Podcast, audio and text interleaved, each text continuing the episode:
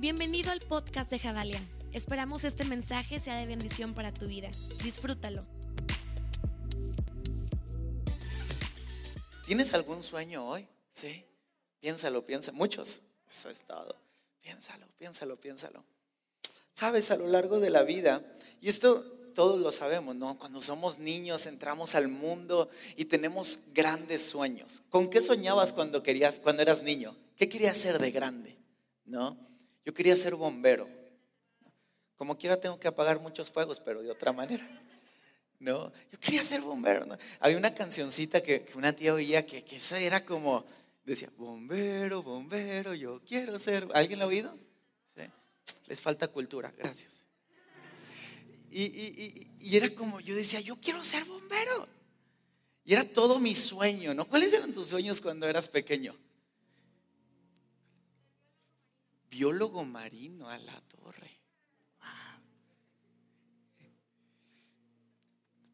¿Alguien lo tienen? ¿Lo piensan? ¿Cuáles eran tus sueños? Y no me dejarás mentir que tristemente mientras vamos creciendo en la vida, pareciera que nuestra capacidad de soñar se empieza a cuadrar y nuestros sueños empiezan a ser realistas. Y empezamos a perder el, el fuego, la pasión en nuestro corazón por creer que algo grande podemos lograr, por creer que podemos alcanzar algo. Y es súper interesante cómo en teoría el crecer, el madurar, el aprender más cosas nos debería de capacitar para poder soñar más, para poder crear más, para poder abarcar más, pero parece que nos sucede completamente lo contrario.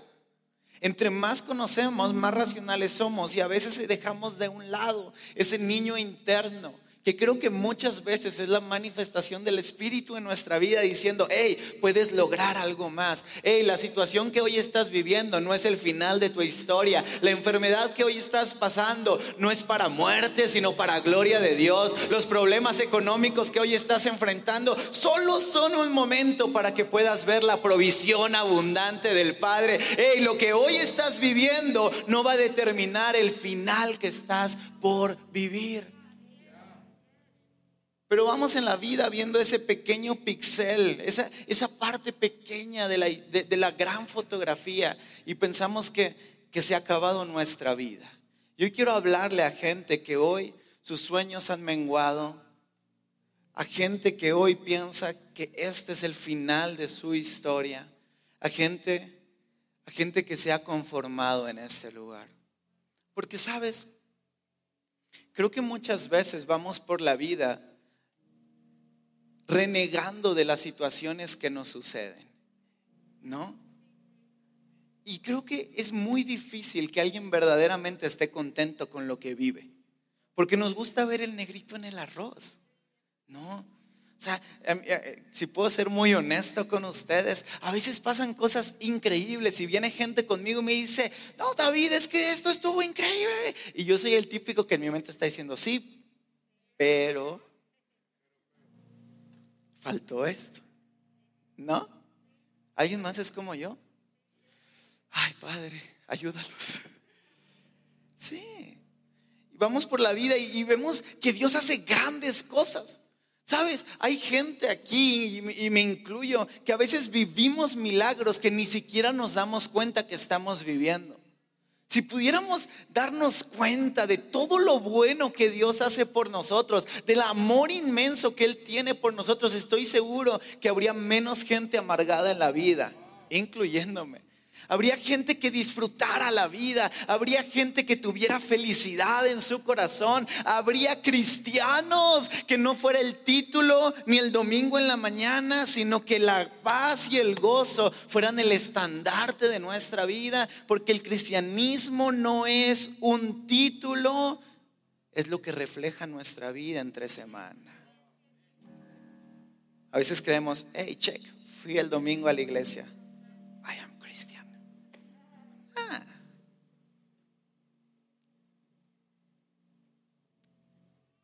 Creo, creo que a veces estamos tan amargados por lo que no conseguimos sin darnos cuenta de la bondad de Dios.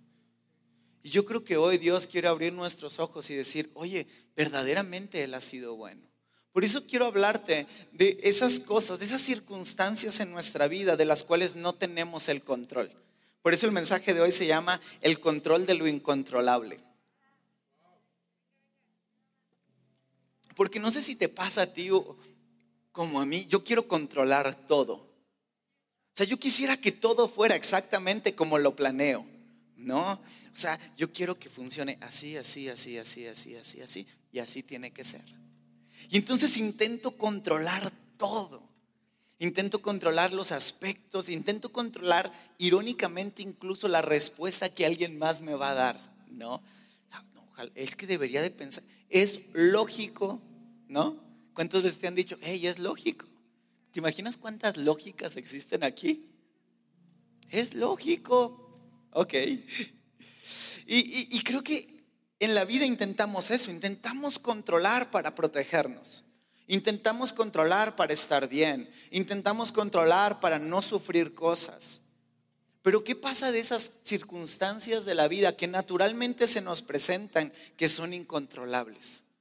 ¿Qué pasa de esos momentos donde tú no tuviste la responsabilidad, pero de un momento a otro una ola de la vida te golpeó y te revolcó y de repente terminaste varado en una isla de desolación, de tristeza, de agonía, de depresión, de ansiedad, de intento de suicidio? ¿Qué pasa en esos momentos donde no se trata de las cosas que yo puedo y no puedo controlar? Yo puedo controlar, decir, Se cambió el ambiente. Yo puedo controlar eso. Pero hay cosas que yo no puedo controlar. Yo no puedo controlar si se nos va a ir la luz en unos minutos o no. Yo no puedo controlar qué está pasando allá afuera. No puedo controlar lo que tú estás pensando. No puedo controlar lo que sucede en el mundo. Hay mil cosas que no podemos controlar. Y creo que muchas veces, y la gran mayoría, creo que el 90% de las veces en la vida, somos embestidos por cosas que nosotros no podemos controlar. Yo puedo controlar, manejar a buena velocidad, mantenerme en mi carril, seguir las indicaciones, pero yo no puedo controlar que todos lo hagan. Y de repente un choque me puede llegar y terminar yo afectado de las circunstancias que alguien más no pudo controlar. ¿Te ha pasado eso? Que te encuentras hoy sufriendo, que te encuentras hoy pagando el precio de decisiones que tú no pudiste controlar. De cosas que dijiste, hey, esto yo no lo planeé, yo no me metí aquí, de repente pareciera que la vida me embistió y me tiró y me dejó ahí. Porque a veces así se siente, me explico. Vamos por la vida disfrutando y vamos de felices creyendo que lo mejor está por venir y de repente pareciera que, ¡fum!, un giro, 180 grados. Y a la mañana siguiente estás tirado en tu cama llorando, a la mañana siguiente estás tirado en, en tu corazón, porque somos buenos para sonreír por fuera, aunque adentro sigamos llorando. Y de repente es así la vida nos embiste, nos llega. Así es la vida, hay cosas que no podemos controlar. Por eso, por eso creo que un grave error que hemos cometido es creer que cuando Cristo entra en nuestro corazón, la vida es color de rosas. Claro que no. La vida sigue siendo la vida. Jesús mismo dijo, en este mundo tendrán aflicción, pero tranquilos, que yo estoy con ustedes. Por eso creo que el amor es la base desde la cual podemos mantener la calma aunque el mundo se esté cayendo a pedazos. ¿Conoces a alguien que el mundo se está cayendo a pedazos y está sonriendo, tranquilo, relajado? ¿Conoces a alguien así? Wow. Porque la paz interna del corazón de un creyente no radica en un estado emocional donde siento que todo va a estar bien, radica en la conciencia, radica en la mente de creer que aunque el cielo y la tierra pasaren, él estaría conmigo hasta el fin del mundo. Que aunque fuera mucho el dolor, es mucho más su amor. Que aunque haya fallado y esté en el lodo y haya cometido los peores errores de mi vida, ahí estuvo Cristo conmigo para amarme, cuidarme y restaurarme. Porque paz a veces no se siente, pero paz se puede creer. Seamos honestos, a veces no sentimos paz, pero podemos aferrarnos a una verdad, que Él está con nosotros, aunque Él pareciera que estamos solos. Que Él está con nosotros, aunque pareciera que jugamos nuestra última carta y no era la ganadora. ¿Cómo controlar lo incontrolable? Es triste darnos cuenta que nuestra vida está tan enfocada en lo que no controlamos, en vez de darnos cuenta que hay alguien que tiene el control de las cosas por encima de lo que nosotros creemos que debería de ser. Voy a ponerte algún ejemplo. Voy a poner un ejemplo personal, ¿no? Yo recuerdo, es, es raro, yo crecí sin un padre. Y es bien interesante porque como niños no tenemos como una perspectiva de lo que es la sociedad, me explico. O sea, tú naces y piensas que es normal la familia. Tú naces y esto es normal, ¿no? O sea, si a un niño tú le dices, no, mira, ese, voy a poner un ejemplo bien bizarro, fue lo que se me ocurrió, ¿no? Ese perro es tu hermano, ¿no? El niño va a decir, bueno, pues así es el mundo, tenemos hermanos perros, ¿no? Porque hay una formación de pensamiento. Ya después de grande va a decir, qué loco estuvo mi papá diciéndome eso, ¿no? Yo crecí sin un padre y fui muy feliz. Pero llega el momento donde te das cuenta que hay algo en la estructura social que te falta. Hay algo que, que no está completo. ¿Me explico? Y regularmente pasa en los primeros festivales del Día del Padre, ¿no? ¿Vas a traer a tu papá? Sí, porque a mí me enseñaron que Dios es mi Padre, ¿no? Y, por eso agradezco mucho haber crecido sin un padre, porque para mí fue muy fácil entender que Dios era un padre. Mi imagen de paternidad nunca estuvo manchada. Entonces siempre fue muy honesta con Dios, ¿no? Y siempre fue como, eh, Dios está conmigo. No, eres un buen padre, ¿no? Un escritor dice que su padre era tan inteligente que se fue antes de mortificarle la vida. Es una buena frase. Y yo creo que en medio de eso, naturalmente mi corazón pudo haber dicho, hey, esto es injusto. Hey, no, yo necesito un padre. Oye, es injusto. ¿Por qué yo tuve que nacer sin un papá? Hubiera nacido mi vecino sin papá, ¿por qué yo? ¿No?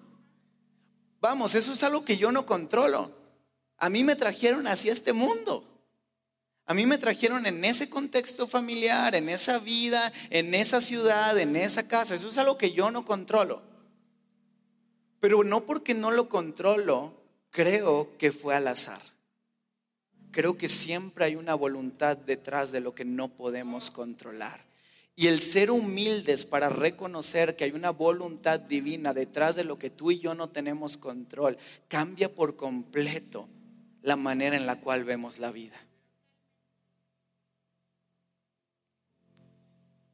Porque nos da el ánimo, la fuerza, la fe, la pasión, la energía para salir adelante sin importar las circunstancias que la vida nos presenten. Porque alguna voluntad divina debe de estar detrás de lo que no puedo controlar. Yo pudiera haber vivido toda mi vida quejándome que me faltó algo. Psicológicamente me dijeron de todo. Tú vas a tener este complejo y este y este y este y este. Gracias. Pero yo sí tengo padre.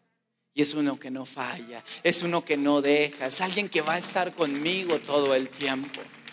Porque siempre hay una voluntad detrás de lo incontrolable. ¿Alguna vez te has puesto a pensar en eso? detrás del choque que tuviste que no fue tu culpa, detrás del fraude que alguien te hizo, detrás del engaño que alguien te generó, detrás del fraude, si me explico, detrás de esas cosas que tú no pudiste controlar. ¿No será acaso que había una voluntad que se estaba cuidando de un daño peor? ¿No será acaso que había una voluntad buena, agradable y perfecta en su manera que estaba encarrilando nuestra vida hacia llegar a determinada meta, que sin esa circunstancia difícil tal vez nunca llegaríamos? ¿No será acaso que los momentos difíciles de nuestra vida, puestos en manos de Dios, se convierten en un propósito que nos redirecciona a un propósito mayor? El cambio de vista en los escenarios negativos de la vida cambia por completo la esencia de la vida misma. Porque no se trata de los embates de la vida, se trata de los lentes que tengo para ver esos embates. Circunstancias van a venir, dolor va a estar, la vida es difícil. Pero como Jesús le dijo a Marta y a María, hey, relájense, la muerte de Lázaro no es para tristeza, es para la gloria de Dios. Yo creo que detrás de momentos difíciles siempre está el propósito mayor de su gloria derramada, porque Dios no es un Dios que está lejano y juzgando. Dios es un Dios que está hoy sentado a tu lado diciéndote, no me importa cuántas veces has fallado, no me importa cuántas veces has caído, no me importa cuánto dolor hay hoy en tu vida, yo te amo y te amaré para toda la eternidad. Y hace falta una iglesia que pueda creer firme, que no importa las circunstancias de la vida, si Dios está conmigo, puedo seguir adelante porque algún propósito hay detrás de lo incontrolable que me sucede en este mundo. La manera en la que vemos la vida determina qué tan rápido llegamos a la meta. Ese es el problema del pueblo de Israel. Cuatro días se tardaron en llegar a la tierra prometida. Imagínate que en cuatro días llegues a la puerta del sueño que has tenido. No, que en cuatro días llegue el negocio que estabas esperando, que en cuatro días llegue la relación que tanto has orado, que en cuatro días llegue la libertad de tu corazón, que en cuatro días la depresión se vaya, la ansiedad se vaya, que en cuatro días tus problemas económicos se vayan. ¿Te imaginas eso? Y estás a la puerta en cuatro días de lo que siempre has querido, de lo que siempre has soñado, y cuando lo ves de frente dices, ah, caray. No, esto está muy bueno para ser verdad no, esto es muy grande, no creo que Dios pueda verdaderamente ser tan bueno. Y decido caminar en círculos 40 años más. 40 años más. Llegué en cuatro días, pero tal vez necesito 40 años más para creer que Dios es bueno. Llegué en cuatro días a una casa donde Dios me muestra su gracia, su amor y su misericordia, pero tal vez necesito 40 años más para verdaderamente creerlo. Llegué a un lugar donde me dijeron que mi identidad no es mi error, no es mi pecado, que mi identidad es alguien amado, es alguien perdonado, es alguien limpio, es alguien santo, pero tal vez necesito caminar un ratito más en el desierto. Tal vez necesito ah, un tiempo para creer y abrazar esa verdad. O tal vez puedo pararme y decir, ¿por qué seguir controlando algo que es incontrolable? Porque así como la vida es incontrolable para investirnos de dolor y de tristeza, así las olas de la gracia y el amor de Dios también son incontrolables para derramarse hoy en tu vida, en tu mente, en tu corazón y cambiar para siempre, para siempre, la manera en la cual vemos la vida. La vida es la vida, pero yo soy quien me pongo los lentes para decidir qué tanto eso me va a tumbar o qué tanto eso me va a acercar a la fuente inagotable de amor. Siempre hay propósito detrás de lo incontrolable. Y quiero contarte en las cuatro horas que me quedan para este mensaje la historia de alguien que entendió propósito en lo incontrolable. Mefiboset es un hombre que no pudo controlar lo que la vida le iba a presentar. Era un hombre que venía de un linaje de rey, pero nació lisiado. ¿Te imaginas eso? Y en, en, un momento tan complicado, en un momento tan históricamente complejo porque había una transición de gobierno en el pueblo de Israel entre toda la familia de Saúl y lo nuevo que David venía implantando. Estaba ese hombre que había sido del linaje de Saúl, hijo de Jonatán, y de repente está tirado, abandonado, porque era un hombre lisiado. Él nació así. La vida desde antes de que naciera lo había investido con un estigma, lo había investido con una etiqueta. ¿Cuáles son las etiquetas que tienes hoy? ¿Cuáles son las etiquetas con las cuales luchas? A veces etiquetas, y no me dejarán mentir, a veces etiquetas no son no son un anuncio grande que la vida nos pone. A veces etiquetas pueden ser susurros de nuestros pensamientos que se quedan ahí grabados. Tal vez alguien en algún momento pudo haber dicho, eh, tú no sirves para esto. Y pudo haber sido la cosa más casual del mundo, pero ese tú no sirves para eso se volvió un susurro en tus pensamientos y después se volvió en toda tu identidad. El que no sirve para esto. ¿Cuántas etiquetas vienes cargando hoy? ¿Cuántas etiquetas te pusiste y cuántas etiquetas naturalmente la vida te puso? Piensa eso un momento. ¿Quién eres verdaderamente?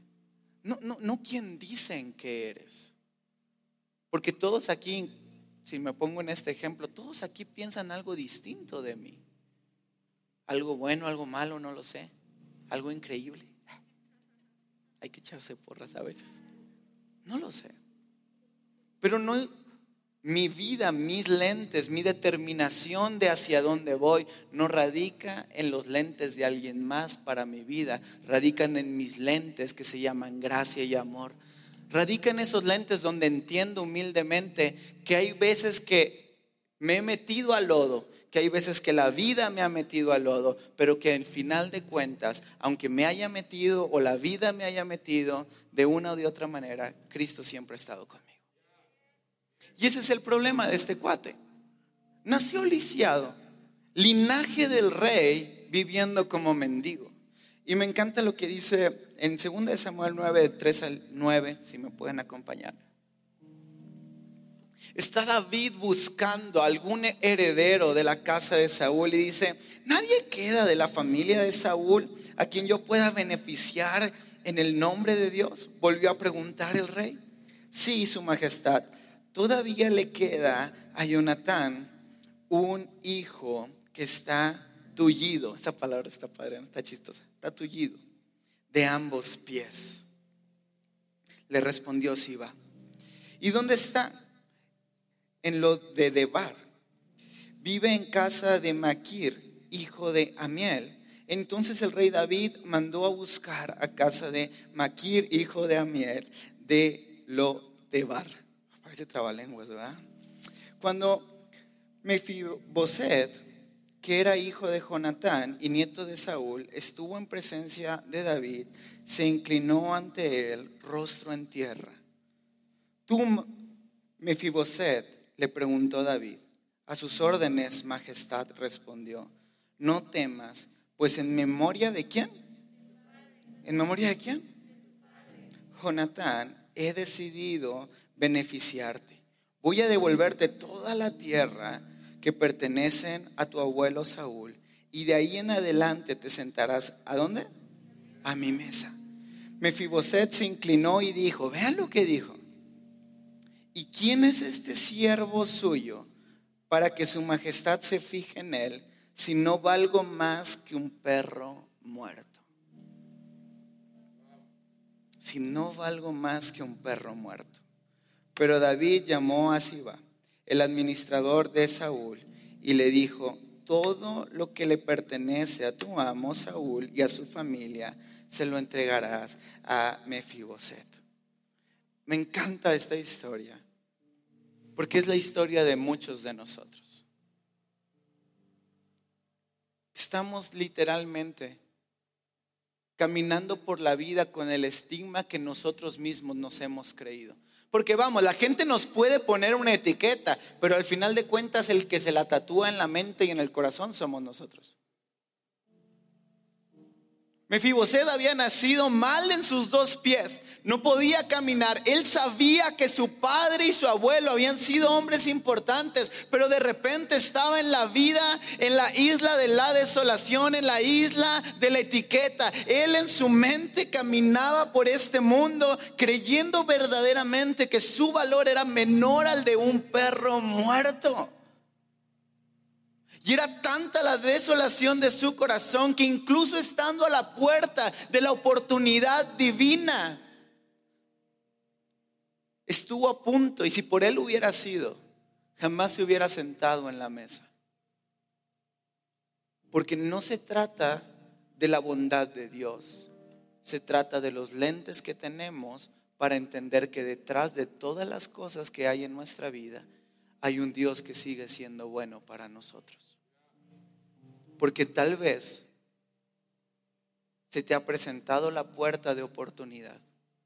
Tal vez hoy Dios te está presentando la puerta de la oportunidad para ser libre, para sanar, para perdonar, para quitarte todos, ah, toda esa identidad falsa que hemos cargado. Y tal vez preferimos alejarnos de eso. Pero creo que hoy, hoy podemos voltear y decir, ok, esto es lo que yo creo de mí, pero esto es lo que Dios cree de mí. ¿Alguna vez te has puesto a pensar en eso? ¿Cómo Dios te ve a ti? ¿Quién eres tú para Dios? ¿Quién eres tú para Dios? Para el mundo, él era menos que un perro muerto. Pero para Dios era el hijo que tenía derecho a una herencia que él no había pagado. Y quiero darte una buena noticia. David, honorablemente por el amor que le tenía a Jonatán, le regresó todos sus bienes a su hijo. Porque un buen padre trae una buena herencia. Puedes decir, hey, mi papá no me dejó más que deudas. Si hoy tú abres tu mente, tu corazón y le dices, hey Dios, y si te vuelves tú mi figura paterna en la cual seguir. Y si cambio, porque tal vez mi padre humano me engendró como un lisiado, pero mi padre Dios me puede dar la herencia de su presencia, aún en medio del dolor, aún en medio de la desesperación. Y si hoy hacemos un intercambio, y si hoy dejamos, ah, es que me quiebra, ¿te imaginas cómo debería de estar su corazón? Valgo menos que un perro muerto. Tal vez hay gente aquí que cree que verdaderamente vale menos que un perro muerto. Pero déjame decirte algo. Jesús no vino, traspasó el universo, dejó su reino para rescatar a un perro muerto. Él vino a este mundo. Dejó su reino, dejó su grandeza, dejó su estatus para hacer un intercambio contigo y llevar en esa cruz tu pecado, tu muerte, tu error, tu desolación, tus momentos difíciles, tus etiquetas y ponerte su etiqueta. Eres un hijo amado de Dios. Eres alguien que tiene la gracia de Dios. Eres alguien que no tiene un título más que los lentes de poder entender que el amor no, quiero, quiero que podamos entender eso y con esto termino. Que Dios mismo, la grandeza de Dios, pagó con su propia vida por ti. ¿Cuánto vales verdaderamente? La manera en la cual te percibes es la manera en la cual tienes la fuerza y la pasión para hacerle frente a las circunstancias que la vida te van a presentar. No se trata de intentar controlar lo incontrolable. Se trata de entender que aunque hayamos nacido lisiados, que aunque hayamos nacido en un contexto familiar que no es el que queremos, Dios tiene un propósito. Él nació lisiado, él nació solo y nació pobre pero Dios estaba gestando un propósito. Que en algún momento, en algún día, un domingo 13 de marzo, ya se va a acabar el año. tú te pudieras sentar a la mesa. Y tú pudieras decir, hey Dios, me rindo delante de ti. Porque Dios, porque si es la primera vez que vienes, déjame decirte algo. Esto no se, esto no se trata de juzgar lo bueno o lo malo que haces. Esto se trata de gente imperfecta, todos aquí, y tal vez el peor de ellos está hablándote, rendidos a los pies de Cristo diciendo, creo en tu amor que sobrepasa todo mi entendimiento y estoy listo, estoy listo para sentarme a la mesa. Estoy listo para dejar mi amargura por todo lo que no puedo controlar y abrazar lo único que puedo controlar. Rendirme a tus pies, abrazar tu amor, entender que no me estás juzgando, que me estás amando. Cierra tus ojos ahí un minuto.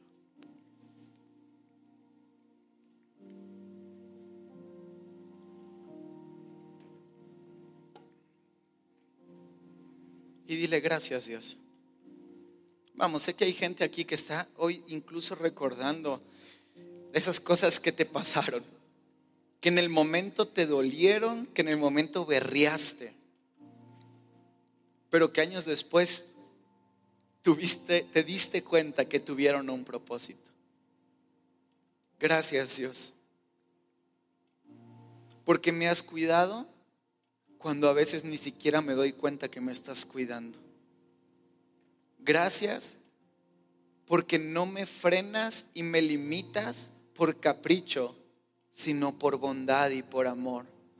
Gracias porque no he alcanzado mis sueños todavía, porque ese es el motor para seguir adelante. Gracias, porque aunque la vida me haya embestido, gracias, porque tal vez aunque mis lentes que traigo puestos no me hayan permitido verte en las circunstancias que me rodean, gracias.